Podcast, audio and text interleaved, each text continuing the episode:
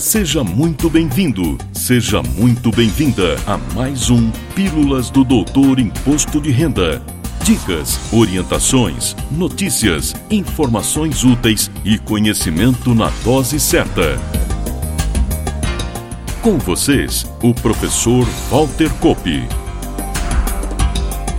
Olá, vamos falar de imposto de renda.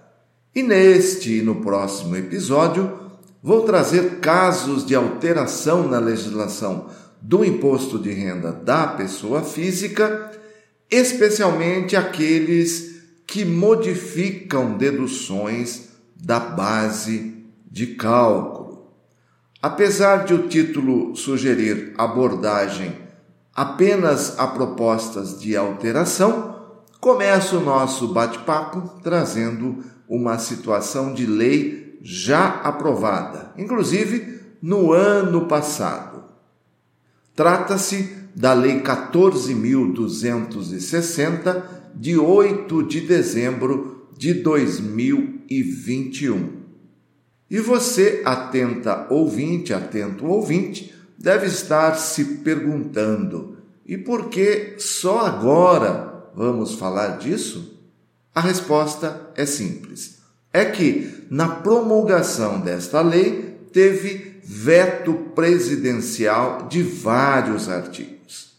E esses vetos tiveram publicação da rejeição parcial, ou seja, da derrubada dos vetos pelo Congresso Nacional, no Diário Oficial da União do último dia 5 de agosto. Por isso, o assunto veio para o nosso podcast somente Agora, a lei trata do incentivo à indústria de reciclagem mediante a doação por pessoas jurídicas e pessoas físicas a projetos previamente aprovados pelo Ministério do Meio Ambiente. As pessoas jurídicas, de acordo com a lei, optantes pelo lucro real, poderão deduzir de seu imposto de renda devido até 1% em cada período de apuração, trimestral ou anual. E as pessoas físicas,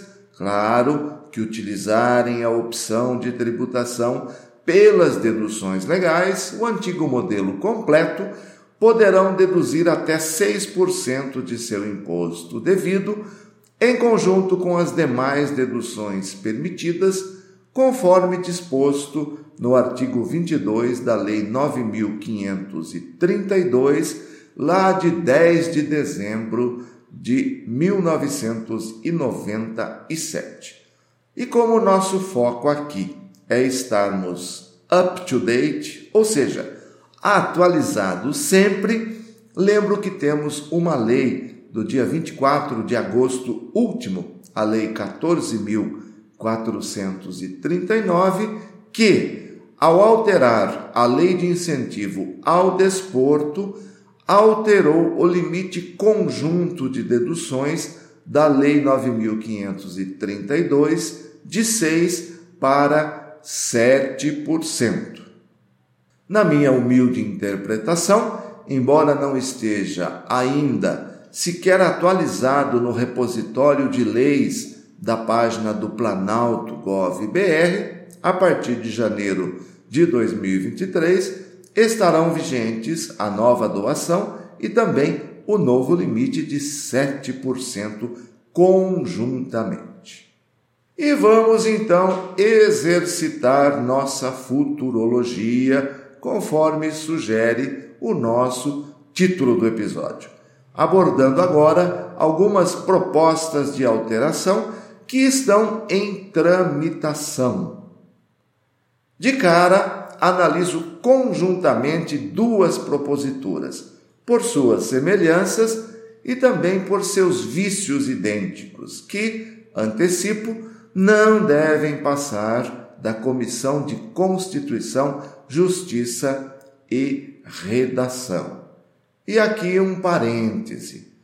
Eu acho que não tenho hater acompanhando nossas publicações. Mas em tempos conturbados como o que vivemos, pode sim aparecer um ou mais. Por isso, lembro que minhas análises serão sempre com base na legalidade, nunca questionando ou atacando o merecimento e a justiça da proposta. Feita a ressalva, falo do PL 488 de 2022, que propõe a isenção de imposto de renda e a desobrigação de entrega da declaração de ajuste anual para policiais militares, bombeiros militares, policiais civis, policiais federais, policiais rodoviários federais, policiais penais e os demais profissionais que atuem na prestação da atividade de segurança pública de que trata o artigo 144 da Constituição. E também o PL 165/2022, que propõe isentar do imposto sobre a renda das pessoas físicas a remuneração da atividade de professor em efetivo exercício na educação infantil, fundamental, média e superior. Estas duas propostas deverão ser rejeitadas na Comissão de Constituição, Justiça e Redação, pelo óbvio motivo de serem inconstitucionais.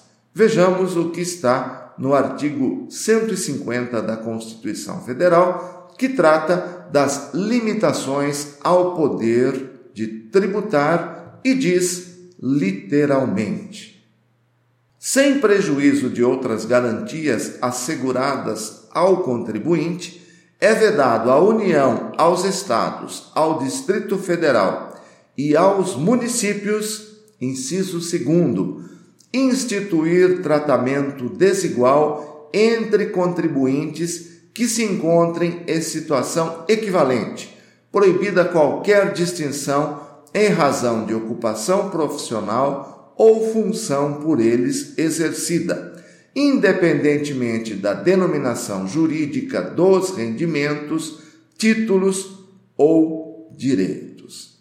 Para mim, está muito claro. As duas propostas que acabei de citar são inconstitucionais. E aqui vai uma crítica aos políticos e à política partidária.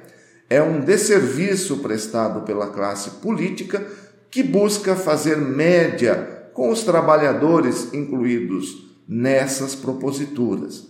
O que precisamos é de uma tabela que pratique a justiça fiscal com aumento da primeira e de todas as demais faixas de tributação, com correções anuais e que não fique congelada e cobrando mais tributo de quem já paga seus impostos por mais de sete anos, como vergonhosamente está ocorrendo agora. Fica aí o desabafo. Seguindo, cito mais duas propostas que têm chances de aprovação, analisando a legalidade da propositura, correndo o risco apenas com relação à lei de responsabilidade fiscal, ou seja, como significa renúncia de receita, poderão ser vetadas se não apresentarem de onde virá o recurso para cobrir esse valor. Estou falando do PL 635 de 2021, que propõe a isenção de imposto de renda e de contribuição social, previdência incidentes sobre o 13º salário e também do PL 1310 de 2022, que inclui no rol de deduções que conjuntamente representam até 7% do imposto de renda devido a partir de 2023 pelas pessoas físicas declarantes no antigo modelo completo as despesas de formação ou aperfeiçoamento de condutores, autoescola, e as despesas com transporte escolar. E, para não dizerem que não falei das flores, trago um caso que está na justiça e deixo as conclusões e opiniões por conta de vocês, que muito me honram com sua preciosa audiência. Está em tramitação em uma das varas da Justiça Federal em Brasília uma ação que pleiteia a dedução do imposto de renda da pessoa física das despesas com seus pets. Isso mesmo, com seus animaizinhos de estimação.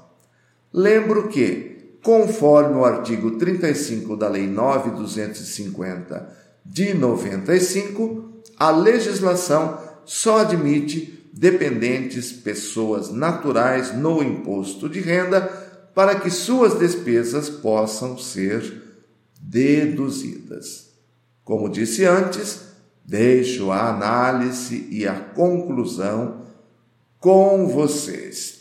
Trouxe o assunto apenas para ilustrar este episódio e mostrar quantas proposituras, quantas tentativas existem de se jogar novas despesas e novas deduções no imposto de renda. Faça lá seus comentários a respeito do assunto.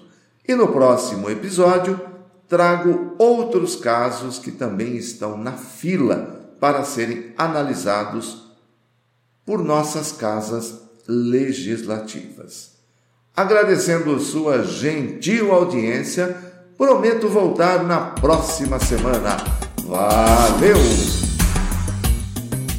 Na próxima semana tem mais Pílulas do Doutor Imposto de Renda.